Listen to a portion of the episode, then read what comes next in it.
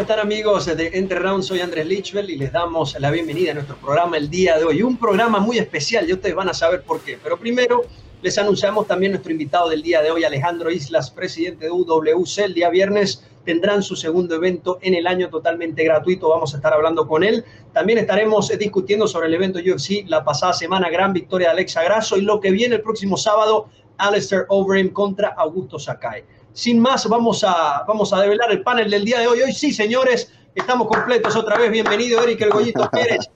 Eduardo Balú Vargas, ¿cómo están, compañero Goyo? ¿Cómo te sientes, hermano? Muy feliz de tenerte de vuelta. Pues bien, eh, feliz de estar otra vez de regreso aquí en Entre Rounds. Este, pues ya vieron, vieron eh, la pelea pasada. Va a haber, voy a tener que hacer muchos arreglos. Este, pero bueno, felices porque estamos haciendo lo que nos gusta.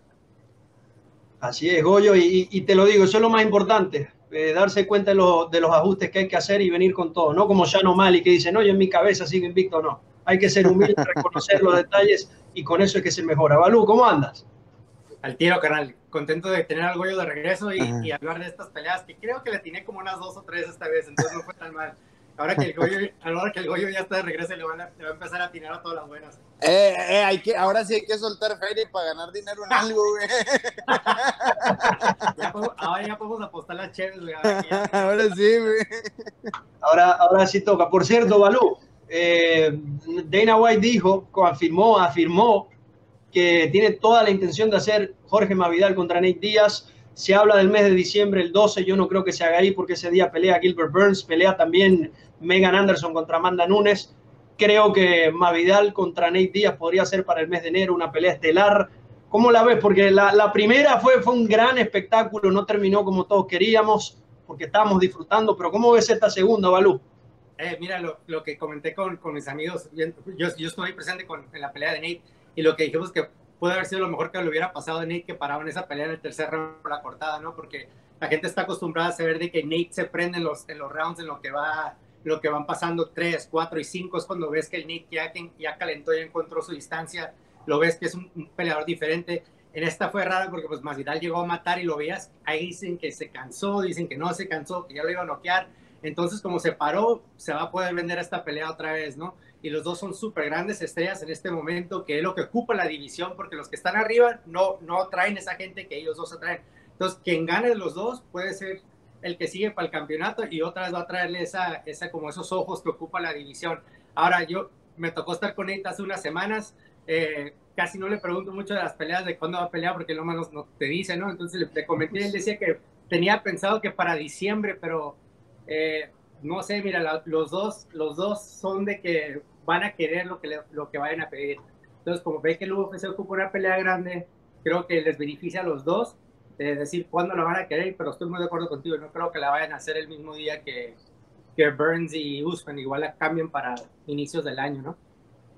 Sí, porque la pelea de, de Masvidal y, y Nate Díaz no es coestelar de nadie. Esa tiene que ser la estelar y esa es la que, la que va a vender el pay-per-view. Goyo, también en las noticias, Brock Lesnar quedó libre, no se pudo poner de acuerdo con la WWE y ya salió Scott Coker a decir que lo quiere poner con, con Fedor, ya también eh, John Jones lo está retando. ¿Qué hacemos con, con Brock Lesnar, Goyo? Porque... Pues, pues mira, eh, obviamente también Barry Nocus, creo que también lo estaba pidiendo, Barry Nocus. ¿Cómo, ¿Cómo vas a pedir un luchador que ni siquiera boxeó en el UFC que pelear en Barry Knuckles? La verdad, no. Eh, mala opción para ¿Eh? Espectáculo, güey. Espectáculo. yo, yo, quisiera ver la mano esa de, de clavando un golpe hacia mano limpio, pero, pero a lo que voy. La, la, verdad, sí me, sí me gustaría ver a Lesnar contra Fedor Emelianenko. La verdad, si no se hace Verdún contra Fedor Emelianenko, que se haga Lesnar contra Fedor, estaría muy chingón. La verdad, sí, eso, me gustaría. 43 y 43, acá no, no va a haber, no, que uno está en su mejor momento, no, los dos 43 años. Lo que veo difícil acá, muchachos, es que la WWE le pagaba a Brock Lesnar 12 millones de dólares al año. Pagaba alrededor de 500 mil dólares por, por pay-per-view si quería contratarlo, eh, si quería contratarlo para un evento específico. Veo muy difícil que en el MMA se pueda igualar esa cifra. Hay que ver cuáles son las intenciones de Lesnar. pero yo creo que lo que está haciendo Brock Lesnar no, yo, creo que lo que está haciendo Brock Lesnar, como ahorita no hay público, eh, simplemente rechazó esa, esa renovación para poder tomar un poco más de nivel, que la WWE vea que sí tiene otras ofertas de otras ligas y ya cuando empiece a entrar el público volverse a sentar y, entrar ahí. Pero honestamente yo lo quiero ver pelear en MMA otra vez.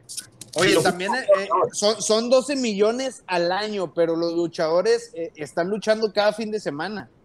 No sé muy bien cuánto Lesnar luchaba, pero sí, son 12 millones al año, pero te traen en chinga todos los fines de semana haciendo lucha, haciendo lucha y vete para allá y vete para acá. Entonces yo creo que es que se quiso dar, no sé, a mi punto de vista, se quiso dar un descanso, relajarse un poquito, no sé, no sé, ahí él debe de saber, pero... Yo, yo, quiero, yo quiero ver a Lesnar porque es un gran atleta. Eh, estuvo, estuvo casi, creo, no sé si llegó a debutar en la NFL o estuvo en Spring Training, en, lucha, era estuvo preseason. estuvo con los vikingos de Minnesota. Sí, es, una bestia, es un gran atleta y bueno, vamos a entonces entrar a nuestro segmento al 100, señoras y señores, que viene con todo. Vamos al 100.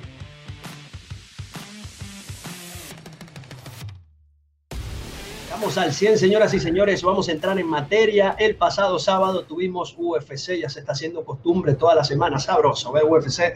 Tenemos la, bueno, Ricardo Lamas ganó una, una, gran pelea por decisión unánime, ya todo un veterano que está en gran nivel, eh, hizo un, dio un mensaje muy importante sobre Cuba, eh, ya que su padre y creo que, que su abuelo eran de, de, origen cubano y expresó que viva Cuba libre, eh, un mensaje muy, muy bonito, yo como venezolano me sentí muy identificado por lo que está pasando, así que Ricardo Lama sigue allí. En la pelea, en la cartelera estelar tuvimos solo decisiones unánimes, ya vamos a estar hablando de eso.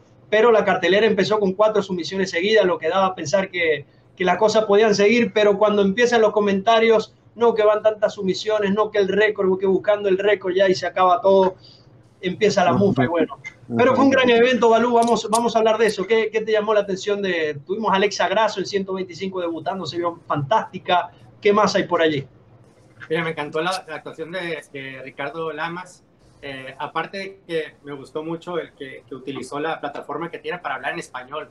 O sea, en, en, pleno, pleno ESPN, cuando le dieron el micrófono, dijo, quiero decirle algo al público de, a mi gente mexicana y cubana, y, y, se expresó súper bien, y eso a mí algo que muchísimo respeto para él, y qué bueno que lo hizo porque utilizó esa plataforma, ¿no? Que, que, no muchos le dan, y cuando tuvo la oportunidad lo hizo la pelea de él me encantó, me encantó ver los, los veteranos cuando ganan, ¿no? Y fue puro corazón la pelea de él y, increíble, la estuve viendo, iba de uno, iban tras, uno tras otro, tras otro, entonces estuvo muy bueno. Y la pelea de Alexa, pues felicidades también por ella, porque como lo, mencionamos, el boxeo de ella fue lo que, lo que le ganó esa pelea y, estuvo muy emocionante verla ganar.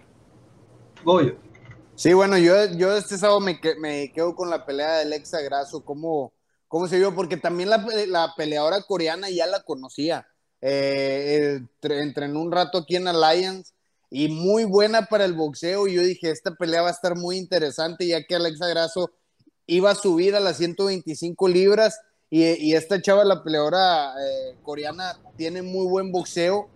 Entonces, el primer round eh, se dieron, Alexa la conectaron eh, en varias ocasiones, pero ya en el segundo round empezó a hacer los ajustes, se vio muy bien en su boxeo, se vio muy bien en sus distancias, eh, tirando golpes con patadas. En el tercer round aseguró bien con, el derribe y, vimos una evolución muy padre, muy chida de, Alexa. Aparte, su debut en las 125 libras, la, verdad, eh, enhorabuena por Alexa. Alexa Grasso de, gran combate, gran boxeo. Y estaba viendo una estadística en el, en el mediotiempo.com medio mexicano, habla de que Alexa Grasso propinó 71 golpes a la cabeza de su oponente si combinamos eh, patadas y puños. Así que gran debut, se sintió muy bien Alexa Grasso también. Hablar de la pelea de Neil Magny con, con Robbie Lawler. Robbie Lawler, un, uno de los peleadores más durables que hemos visto, ha estado en infinitas guerras en el UFC, pero el tanque que tiene Neil Magny lo pudo, lo pudo mantener al 100 durante los tres asaltos, se lleva la victoria y sigue encaminado. Neil Magny quiere ser uno de los retadores en esa división de 170 libras que, que tiene mucho talento y que se siguen sumando atletas. Balú, ¿cómo, te, ¿cómo te pareció el trabajo de, de Neil Magny ante también un veterano de mil batallas como Robbie Lola? Como lo mencionamos, muy inteligente. Eh, tuvieras que estar muy loco para ponerte enfrente de, de, alguien que te esté tirando golpes con un bat y eso fue lo que estaba pasando porque lo mencionamos, ¿no? Que cualquier momento que Robbie Lawler tú le des ese espacio para que te conecte, te, te descuenta, o sea, te, te, va a lastimar y te va a noquear. Eh, y Magni fue muy inteligente, dijo, ¿para qué me voy a poner a hacer esto cuando tengo bastantes armas para, para ganarle? Y lo presionó contra la reja, lo controló muy bien en el piso, veías a un Robbie Lawler frustrado, no sabía cómo encontrar esa distancia porque no le daba miedo el derribe, ¿no? Entonces no quería soltar el, el, el, tiro que, que, avienta desde arriba, el overhand, porque sabía que lo iban a llevar al piso y dicho hecho, cada vez que le daba ese espacio eh, a Magni, Magni lo ponía al suelo y pues se veía que estaba frustrado más que nada. Goyo, ¿qué vamos a hacer entonces con, con Robbie Lawler? ¿Crees que, que ya se acabó su, su momento para, para, volver a estar en el tope de la división o, o qué viene ahora? Pues la verdad no sé, Robbie Lawler a veces tiene peleas buenas, a veces tiene peleas malas, eh, las últimas dos peleas han sido, o tres, ¿cuántas peleas ha perdido en línea? Cuatro peleas. Eh, una por ella, una, bueno, ha perdido cinco de las últimas seis, en un momento complicado. Bueno, la, él, la, él, está chingón eh, para el ¿eh? como dijiste. Él para el bare estuviera chingón ese güey. Sí, fíjate, eh, ahí está la respuesta. Yo creo que muchos peleadores ya grandes, ya que son veteranos, se van a ver Knuckles y les va muy bien, ¿no? Eh, conozco muchos, este, fíjate, ese, eh, me gustaría para ver Knuckles. Aparte, lo de él es el striker, lo de él son los golpes, ¿no? Irse y darse el toma y daca. Y, y bueno, también la, la, pelea está evolucionando bastante, ¿no? Ya le están encontrando su estilo de pelea y ya saben para dónde llevarlo, para ponerlo, para poder ganarle. Sí, es un, un, deporte bastante evolutivo y vamos a, bueno, cerramos con el evento el sábado, la, la estelar, Anthony Smith contra Alexander Rakic. Smith, un peleador que ya, ya ha competido por el cinturón, alguien más que probado, es un monstruo. Se enfrentó a Rakic, que venía como underdog, el favorito para muchos era Smith por, por veteranía, pero Rakic aplicando un plan a la perfección, sobre todo con el pateo. Yo me quiero quedar con el pateo de Rakic en esta, en esta pelea que, que, como un árbol lo tumbó, lo tumbó a punta de patadas, lo mantuvo siempre en una posición incómoda y se termina llevando el triunfo Alexander Rakic en una división de 205 libras, donde ya no hay campeón. Recordemos que John Jones dejó el título vacante, va Dominic, eh, Dominic Reyes contra Jan Blakowicz, pero detrás vienen muchas bestias, una de ellas es Alexander Rakic. Balú, ¿qué, qué decir de, rápidamente para cerrar, qué decir de este evento estelar? eh, muy, muy, muy bueno estuvo. A mí me gustó la pelea, eh, yo iba con, con Smith, eh, no sabía que Rajic iba a estar tan fuerte con esas patadas, porque si te acuerdas al inicio era una tras otra, ¿no? De que Rajic y luego Smith y luego Rajic y luego Smith y de repente Rajic, Rajic, Rajic lo estuvo como cortando como árbol.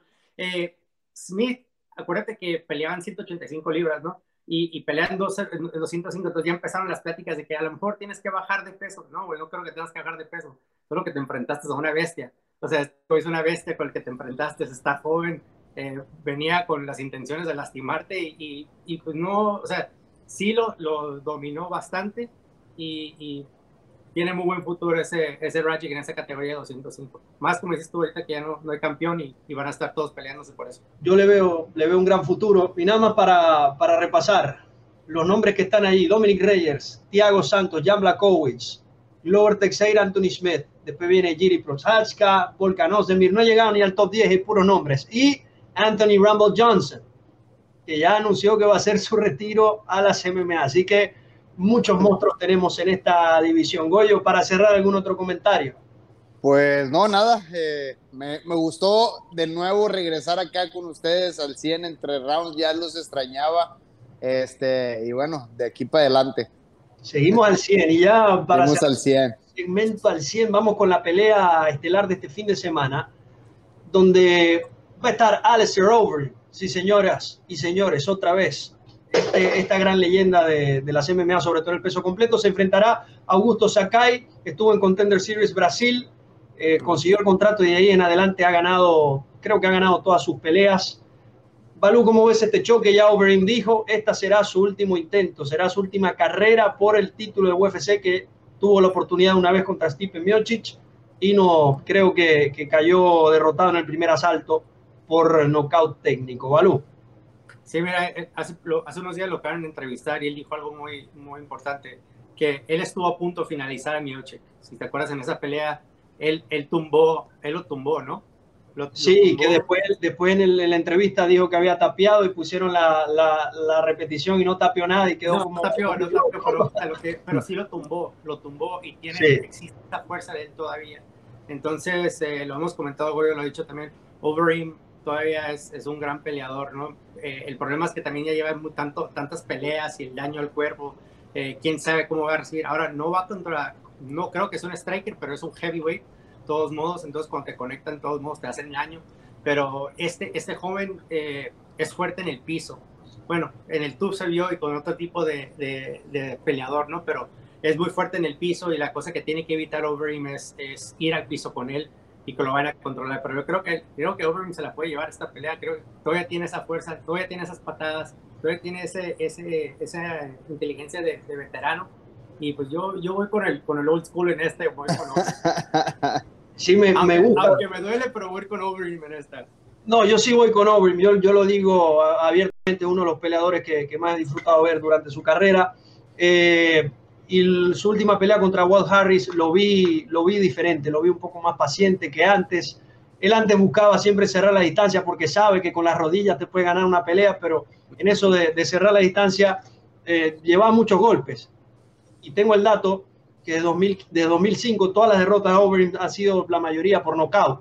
Esto habla también del kilometraje que tiene como veterano, pero yo creo que, que esta veteranía, los ajustes que ha hecho Overeem, le permitirán ganar. Y ojo, no nos olvidemos el de la lucha de Overeem. Si, si bien no es su fuerte, lleva toda la vida haciendo esto y tiene bastante experiencia, ha luchado contra los mejores, ha peleado con Verdún un par de veces, o sea, va a ser, va a ser una pelea donde, donde Overeem tiene que dejarlo todo. Si él considera que esta es su última oportunidad para tener ese título UFC, creo que lo va a tomar con toda la cautela posible. Goyo, ¿cómo ves esta, este gran choque? Sakai un peso completo bastante grande contra Overeem. Igual, igual voy con Overeem. La verdad ha sido uno de, de los peleadores que he admirado desde que peleaba en K1. Me acuerdo cuando vi que, que ganó su primer título de K1 allá en el, ¿qué fue? 2014, 15, ya ni me acuerdo. 2010. No, mira, estoy bien lejos. Sí, cuando ganó sus, sus primeros en K1, la verdad me, me, impresionaba bastante. Antes lo veía en el Pride y ahora pues sigo con él. Eh, le ha ido mal en algunas ocasiones porque son pesos grandes y cualquier bala perdida que te entre eh, vas dormido. Pero también en esta ocasión voy con Overeem. La verdad, eh, como Balú, ¿no? Me gusta apoyar a, a, los school. es que es difícil, es difícil crecer viendo esas estrellas, destruyendo a todo el mundo y ya verlos en su etapa final. Y uno siempre tiene esa, esa esperanza de que, de que va a volver y van a hacer un grande combate. y ojo, este año lo hemos visto Verdún con, con, grandes victorias, muchos otros atletas que han estado ahí. La pelea entre, entre Nogueira y, y Shogun Rua fue espectacular. A mí que no me vengan a decir.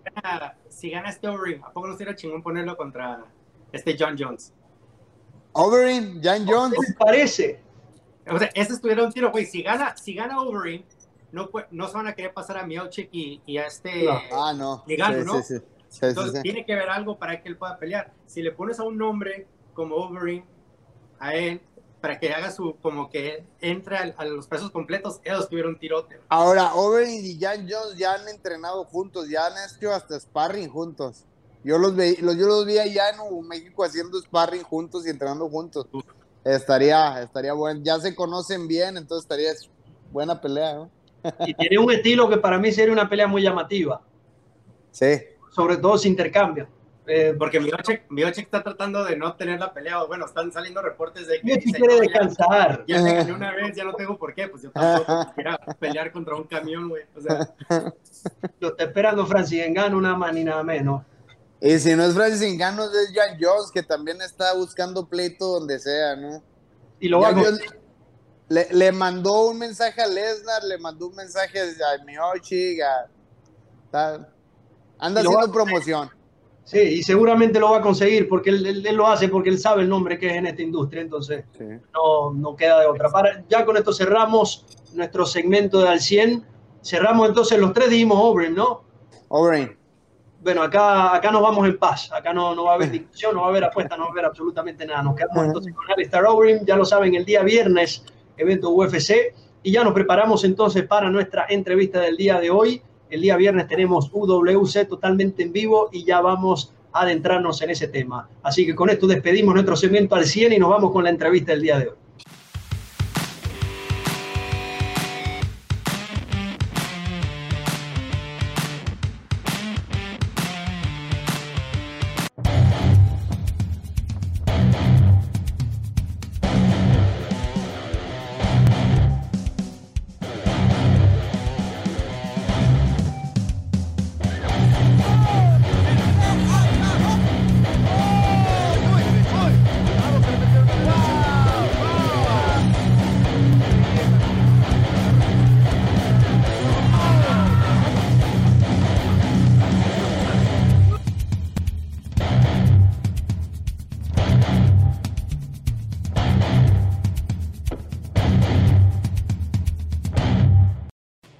Estamos de vuelta con Entre Rounds y bueno, después de ver ese tráiler, lo, que quiero es ver UWC porque se ve espectacular lo que se nos viene y para eso tenemos nada más ni nada menos que es un honor tener como invitado el día de hoy Alejandro Islas, presidente de la Liga UWC, que estará haciendo su próximo evento el próximo viernes. Pelea de campeonato mundial, señoras y señores. Aguilar contra Edgar Pitbull Chaires. Mejor imposible. Alejandro, muchas gracias por estar con nosotros y bienvenido a Entre Rounds.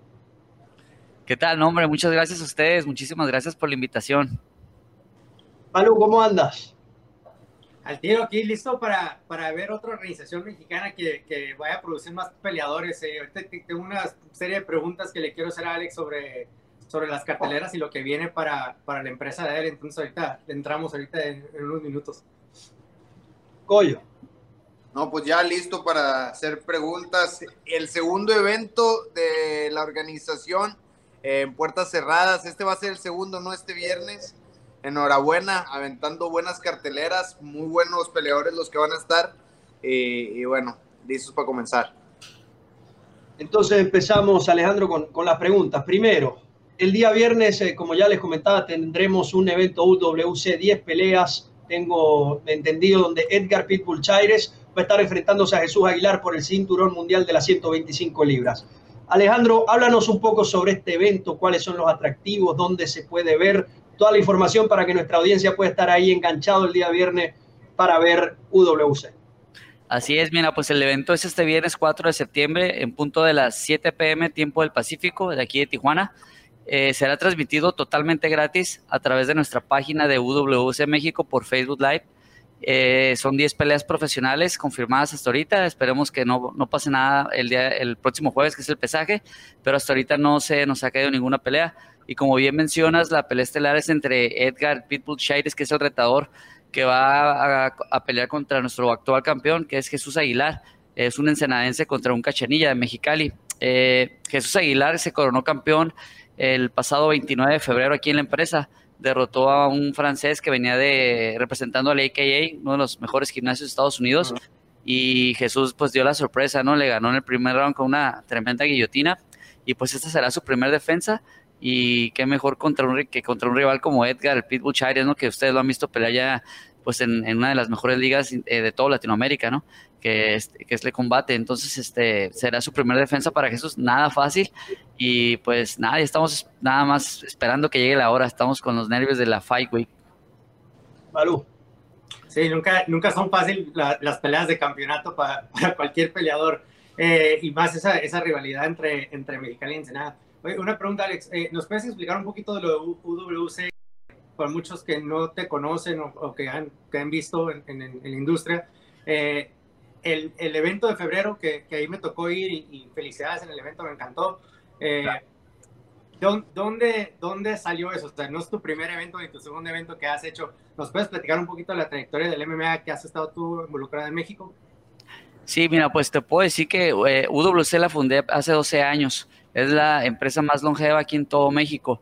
Eh, pues por aquí nos tocó debutar a peleadores como Brandon Moreno, eh, Liz Carmuch, por aquí pasaron peleadores como Gabriel Mogli Benítez, Henry Briones, Martín Bravo, eh, May de la Torre, te puedo mencionar varios, ¿no? Eh, creo que hemos exportado 12 o 14 peleadores para, para ligas como UFC, para Vela, todo, para pues, las mejores ligas internacionales. Entonces no somos nuevos en esto, en esto, ya tengo 12 años, es el evento número 23. Ahorita con esta nueva normalidad es el segundo eh, a puerta cerrada. El primero fue el, fue, el pasado 3 de julio, hace aproximadamente dos meses, y fuimos pues la primera empresa en todo México en hacer un evento después de la pandemia bajo esta nueva normalidad que es a puerta cerrada pero pues por aquí te digo, hemos sido eh, eh, pues exportados muchos peleadores acaba de pelear el 3 de julio aquí con nosotros un peleador que ya está firmado por UFC, que fue es Jorge J. Street González de la Ciudad de México, que no pudo debutar desafortunadamente ahora que hicieron eventos en UFC en Dubai, porque creo que su rival no dio el peso o algo así, pero pues ya está firmado, ¿no? Eh, pero eso te habla de, de que pues hemos sido un trampolín para muchos peleadores y pues tratamos de seguir poniendo nuestro granito de arena, seguir pues dándole eh, oportunidad a peleadores que apenas están haciendo su, su, su carrera y que puedan lograr, eh, llegar a lograr su sueño de, de, pues, de triunfar en una de las ligas o que los vean, que los volteen a ver, ¿no? Ahorita es muy difícil, como ves con todo esto que, hemos, que estamos atravesando, no hay muchos eventos, no, no hay muchas oportunidades para ellos de demostrarse, pues nosotros estamos tratando de ayudarlos por ese lado. Goyo. Bueno, y ayudarlos sin, sin tener ningún beneficio a cambio, ¿no? Porque la verdad es difícil hacer, hacer eventos cuando no hay entradas, no hay consumo de alimentos y eso. Eh, eso habla muy bien de la, de, la compañía, habla muy bien de, la liga, ¿no? De, pues, de ti, Alejandro, que quieres empujar a, los peleadores. Ahora, ¿cómo estás retomando esto? ¿Cómo, viene, cómo haces para seguir funcionando el MMA? Y también otra pregunta que te iba a hacer. Eh, estaba hace 12 años, empezaste la liga, después le pusiste un stop y hace tiempo empezaste otra vez a, jalarla. ¿Por qué? ¿A qué se debió esto? Ok, este, bueno, primero sobre tu segunda pregunta, sí, tuvimos una pausa de aproximadamente tres años, eh, fue por motivos personales, pero regresamos el año pasado en agosto cuando peleó Akbar, el caballero Arriola, pues que es uno de los, de los pioneros, en, se podría decir, a nivel nacional, de la, que empezó su carrera hace 17 años, ¿no? que también ya pasó por UFC. Eh, y ese fue el año pasado, el 24 de agosto. Después hicimos el evento del 29 de febrero, que te tocó estar ahí presente, Goyito. Estuviste aquí, fue el último evento con público aquí en Tijuana, porque a las dos semanas comenzó todo esto del COVID. Eh, y pues te digo, eh, ahorita que, que, no hay taquilla y no hay no hay forma de, tener ingresos, pues tratamos, una es una inversión de mi parte, otra también contamos con, algunos patrocinadores que nos apoyan también. Tenemos muy buena relación ahorita eh, con Raúl Arbizu, que pues la verdad tiene uno de los gimnasios más grandes, yo creo que aquí en todo México, o si no es que Latinoamérica. Y pues eh, platicando con él, estuvimos ahí platicando para pues ver la forma, ¿no? De, que los peleadores se adaptaran a, los sueldos, sobre todo, porque yo entiendo que pues ahorita no están ganando lo que ustedes se merecen como atletas, a, pues, subirse y arriesgar su vida, ¿no? Eh, pero entienden, entienden eso, pues de que no hay taquilla, no hay eso, entonces ahorita los sueldos no son los que yo les quisiera brindar.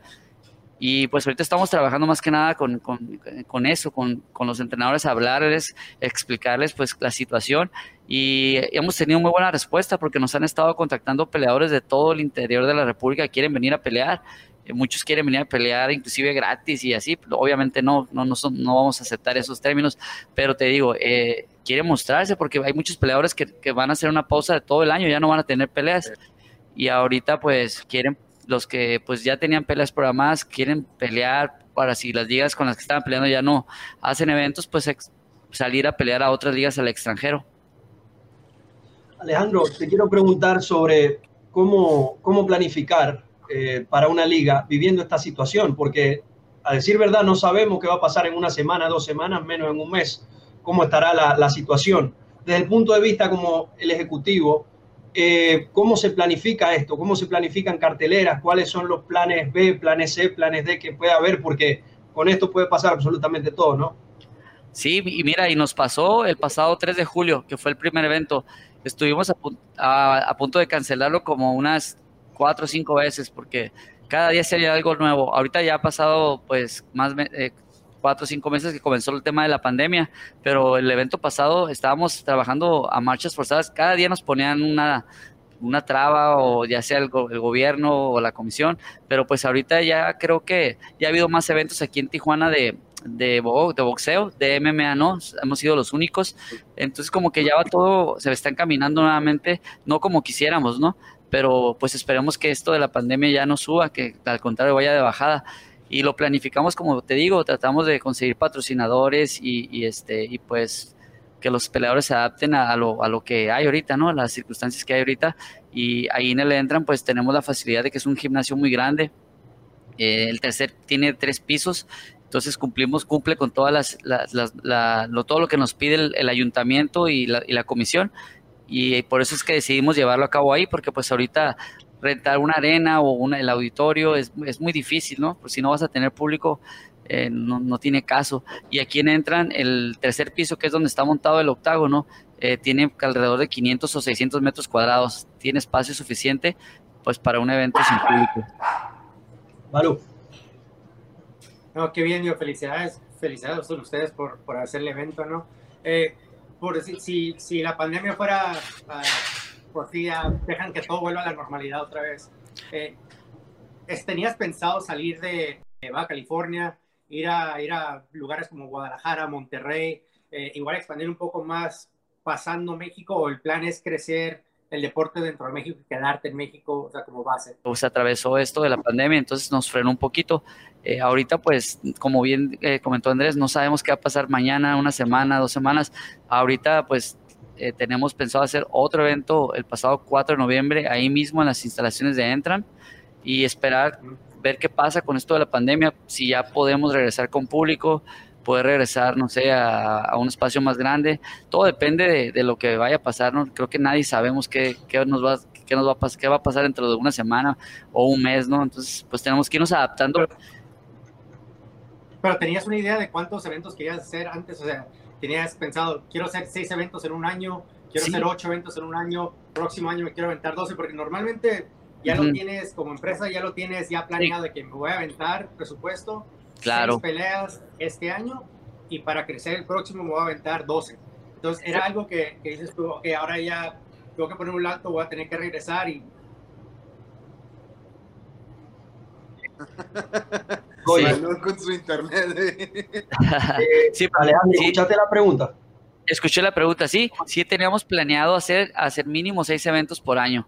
Ese era el plan que teníamos cuando comenzamos en febrero. Pero te digo, pasó todo esto y nos, nos, nos, paró, nos frenó. Pero aún así, mira, es el tercer evento que vamos a hacer este año y tenemos contemplado hacer otro en noviembre. Entonces, eh, cerrar con cuatro eventos en un año, yo pienso que a pesar de todo esto que, que hemos vivido, pues no es nada malo, ¿no? Hemos tenido muy buena respuesta, muy buena, mucho alcance, porque hemos metido peleadores la vez pasada en, julio, argentinos, una chica eh, de Panamá, eh, tenemos peleadores de la Ciudad de México, eh, tenemos peleadores que vienen de AKA, de, San José, ¿no? Entonces tenemos este, muchos peleadores pues, de talla internacional. Eso es lo que nos ayuda también, pues que geográficamente estamos aquí en Tijuana. Goyito, pues conoces bien aquí la frontera. Nos permite que muchos peleadores puedan, ah, bueno, ahorita que está la, frontera cerrada no pueden muchos cruzar, ¿no? Pero, pero cuando está abierta, pues pueden cruzar a entrenar a Estados Unidos, Tijuana. Eso les ayuda mucho a crecer como peleadores. Sí, e, es muy fácil hacer peleas en Tijuana, o sea, por el punto donde estamos, que todos pueden llegar aquí, hay aeropuerto en Tijuana, hay aeropuerto en San Diego, entonces la, la locación es, es, rápida, es fácil, aparte que Entram tiene peleadores de todos los pesos, entonces puedes encontrar de, de todos los pesos. Una pregunta que te iba a decir, eh, eh, el empuje en tu evento pasado, eh, ¿cómo se vieron, la, llenó las expectativas que esperaban en el pasado evento? Yo las estaba viendo, eran, eran libres por internet, eh, por su página, tuve que darle like a la página, entonces se vio un incremento, un incremento bueno el que, el que tú estabas esperando. Sí, bastante, pues fue un, así que un experimento que, que nos aventamos a, hacer. Nos fue muy bien, superamos las expectativas, te digo, eh, tuvo un alcance en toda Latinoamérica, no nada más aquí en México en ese, en ese evento pasado tuvimos dos argentinos, nos estuvieron mirando mucha gente de allá de Argentina, Perú, Ecuador y de, aquí de México, no se diga, ¿no? También de, Estados Unidos, eh, hasta de Francia, bro, porque hemos tenido peleadores franceses aquí. Y, pero este evento de septiembre ya lo planea, ya lo, pues ya tuvimos la experiencia de julio que nos que nos fue muy bien eh, y en este esperamos superar las expectativas del pasado y así sucesivamente ese es el plano que tener más alcance, que nos vean en, pues en, no nada más aquí en México, ¿no? sino en diferentes continentes. Alejandro, actualmente por, por la pandemia más que todo, eh, se ha hecho muy complicado a nivel latinoamericano hacer eventos. Hemos visto que obviamente por cuestiones de maquinaria en, Estados Unidos empezaron primero a hacer los eventos, quizás en Asia también Europa, pero Latinoamérica es un poco más complicado, tanto así que muchas de las ligas latinoamericanas que, solían hacer eventos no han podido hacerlo en este 2020. Pero UWC ya va para su segundo evento y apunta más. Yo te quiero preguntar, Alejandro, ¿qué, ha sido lo más difícil de, poner en marcha todo esto otra vez? Porque hay una dificultad ahí y la hay es porque otras ligas no han podido empezar. Entonces, ¿cuál, ¿cuál, fue el mayor reto donde Alejandro dijo, ya va, vamos a acomodar esto y vamos, de esta forma así podemos empezar otra vez? Sí, pues fueron varios, te digo, pero el principal fue conseguirle rivales aquí a los peleadores de, de, de Raúl, porque como bien menciona Goyito, aquí hay peleadores de todos, de todos, nada más te voy a poner un ejemplo, en nuestro evento de este, de este viernes no tenemos ningún tijuanense, todos son de, del interior de la República, eh, vienen eh, otros de otros de, San José, California. Entonces, lo más difícil yo creo que ha sido eso. Como aquí, aquí Raúl tiene 30, 40 peleadores de, talla mundial que ya, que ya estuvieron en, en UFC o en Bellator y algunos que, que están a punto de, estoy seguro, de dar ese paso. Entonces es difícil conseguirle traerles rivales a ellos porque no han parado de entrenar a pesar de lo de la pandemia y todo con sus medidas y todo, pues tienen, tienen este, pues su coach de box, de acondicionamiento físico, están listos, tienen, tienen de todos los pesos. Y ahorita con esto de la pandemia es difícil traerles rivales porque obviamente pues saben el nivel de entrenamiento que tienen aquí en, en el Entram. Yo creo que ese ha sido el mayor de los retos. Bastante, bastante complicada la labor, Goyo. Eh, los peleadores, los eventos que vas a tener, los eh, van a ser 10 peleas el viernes. Eh, peleas que quieras destacar, que digas, no se deben de perder. Yo creo, yo creo que cualquier promotor dice, todas las peleas van a estar buenas, ¿no?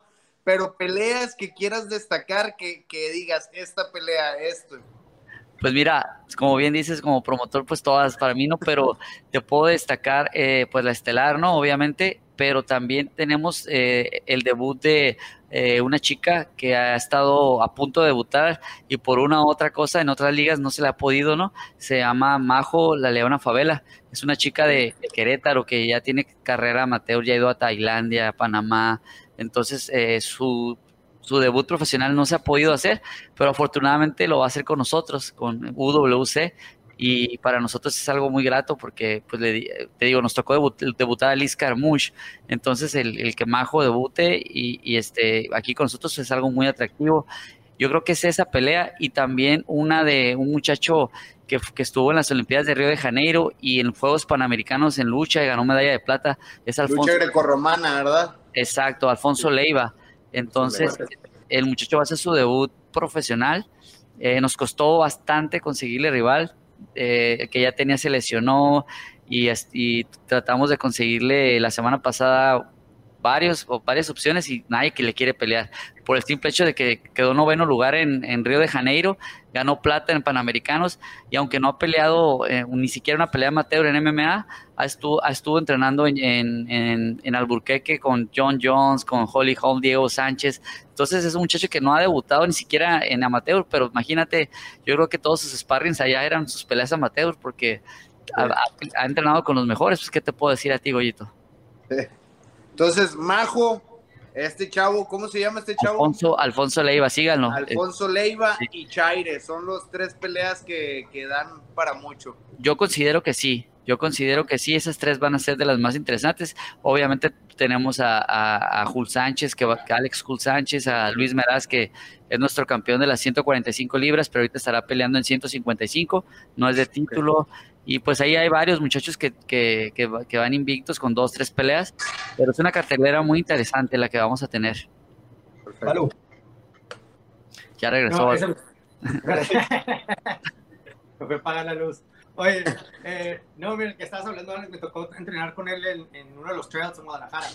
Eh, y cuando yo lo conocí, me hizo que esto está muy verde, ¿no? Pero en verlo entrenar también y luego me tocó sentirlo luchando con él un poquito y como haciendo los movimientos y es un, es un bloque ese güey.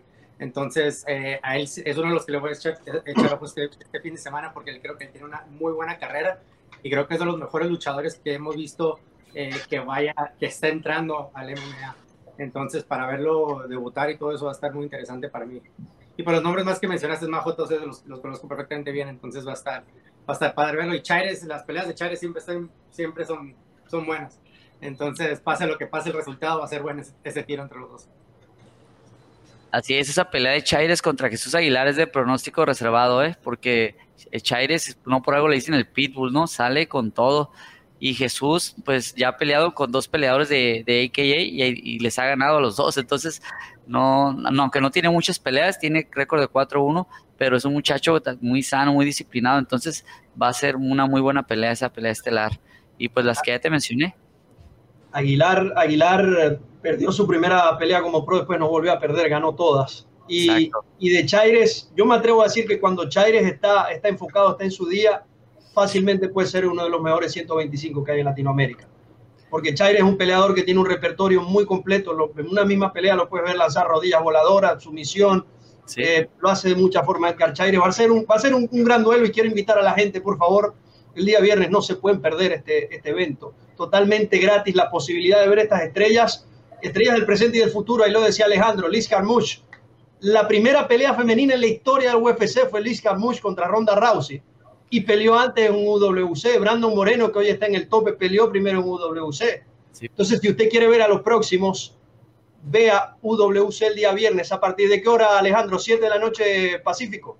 Así es, 7 de Pacífico, que es de aquí de Tijuana, 9 pm de la Ciudad de México y te digo, es completamente gratis, entonces eh, ojalá la gente lo pueda ver, eh, lo pueda compartir y eso nos ayuda mucho a, pues, a llegar a más gente que no conoce la empresa, pero pues que sepa un poquito, ¿no? De todo lo que, todo el esfuerzo que hacemos, porque es un esfuerzo muy grande, no tiene, pues, no tienes idea, la verdad lleva mucho trabajo, pero lo hacemos con mucho amor, pues yo soy, antes de ser promotor, soy fan y aficionado del MMA, ¿no? Entonces, este, la forma de seguir haciendo estos eventos mientras regresa todo a la normalidad es apoyándolos, compartiéndolo y mirándolos, ¿no? Totalmente, 100% de acuerdo y en, este espacio también buscamos lo mismo, que, todos podamos crecer como, industria hasta llegar a, donde queremos. Goyo, ¿alguna última pregunta? Pues no, nada, mucho éxito eh, para el viernes. Espero que sea otro, otro boom como tu evento pasado. Lo vamos a estar viendo, vamos a estar ahí, eh, el ojo puesto en el evento. Pues va a ser gratis. que no lo va a poder ver si va a ser gratis? Solamente es de darle like a la página y gratis. Y la, y la verdad, muchas gracias Alejandro por estar haciendo estos eventos y estar apoyando el MMA nacional. Eh, estar apoyando tantos peleadores que se quedaron ahora sin, sin pues sin pelea, pero pues bueno, ya hay una empresa que está haciendo estos eventos, está apoyando y, bueno, gratis para toda la gente. Muchas gracias. No, pues gracias a ustedes por la invitación, por su espacio. Y nada más quiero, eh, si puedo anunciar un poquito de mi siguiente evento, porque ya tenemos fecha para el próximo evento, que será el 6 de noviembre. Y tenemos a, la pelea estelar, bueno, no tenemos la pelea estelar, pero sí tenemos al, vamos a hacer un campeonato interino de las 155 libras, que es un peleador que ustedes conocen bien, José Luis Verdugo, eh, que eh, tenemos ahí dos, tres opciones para él, estamos por cerrar la, la pelea estelar esta misma semana y a lo mejor se las podemos... En una noche, ponen los tres. sí. Tres peleas de una Aquí está hecho con nosotros. Yo creo que sí se avienta las tres, ¿no, José Luis? Le encanta pelear. ¿eh? le ponen los tres, dice que, dice que si este viernes se cae una, puede pelear, ya está listo. La última vez que peleó Verdugo fue en un torneo de una noche. Ah, exacto. Así que Verdugo contra el que le ponga, él no, no, no tiene ningún problema con eso. Y de verdad, bueno, gran primicia que nos acaba de dar Alejandro en Entre Rounds. José Luis Verdugo entonces estará en la pelea estelar del próximo evento de UWC. ¿Para, para cuál es la fecha? 6 de noviembre. 6 de noviembre entonces, José Luis Verdugo contra rival por anunciar la estelar de UWC. Se viene con toda esta promoción, señoras y señores. Balú. Ah, no sé si, si, preguntaron esto cuando me fui al camerino un rato, pero oye, eh, para, para que los peleadores te puedan contactar o quieran contactar al matchmaker, ¿qué es la mejor forma de hacerlo? Eh, para los que no te conocen personalmente a ti o, o, las personas que trabajan contigo, ¿cómo, cómo, les puedes, ¿cómo se puede ganar esa oportunidad para para poder estar en tu, en tu evento, en, en lo que viene. Sí, mira, ahí en la página que se meten los peleadores a la página de UWC México, ahí hay un formulario especial para los peleadores, donde tienen que llenarlo. Eh, es muy importante que llenen todo, ¿no? Porque hay muchos peleadores que nos contactan, pero no, no nos ponen todos los datos que nosotros necesitamos, como, como su récord en, Sherdog, Topology, en videos, etcétera. Ahí viene todo el formulario. Entonces, es, pues es como cuando vas a pedir trabajo, ¿no? Si, si llevas tu currículo a medias, pues no te van a dar el trabajo, ¿no? Entonces, cuando desde ahí nosotros vemos el perfil del peleador, si que llenen toda su información, no importa el récord que tengan, pero que llenen todo y para nosotros poderlos considerarlos y, tenerlos aquí en nuestro ranking de, de, todas las categorías que tenemos. Con esto entonces eh, damos, damos fin a esta gran entrevista. Alejandro, en verdad, muchísimas gracias por habernos acompañado. Eh, sabemos que no será la última vez que, que te tendremos por acá en Entre Rounds e invitarlos a todos entonces a sintonizar el día viernes UWC a partir de las 7 de la noche del Pacífico 10 de tiempo del Este, totalmente gratuito UWC, señoras y señores, pelea por Campeonato Mundial 125 libras, Edgar Pitbull Chaires contra Jesús Aguilar, imperdible. También agradecer a nuestro equipo de producción, a MMA1, por permitirnos la distribución audiovisual de este ejemplar. Y a todos ustedes por seguirnos. Ya lo saben, ayúdenos a propagar, a crecer las artes marciales mixtas en Latinoamérica, porque esa es una tarea de absolutamente todos. Así que con esto cerramos entre rounds y será hasta la próxima. Adiós.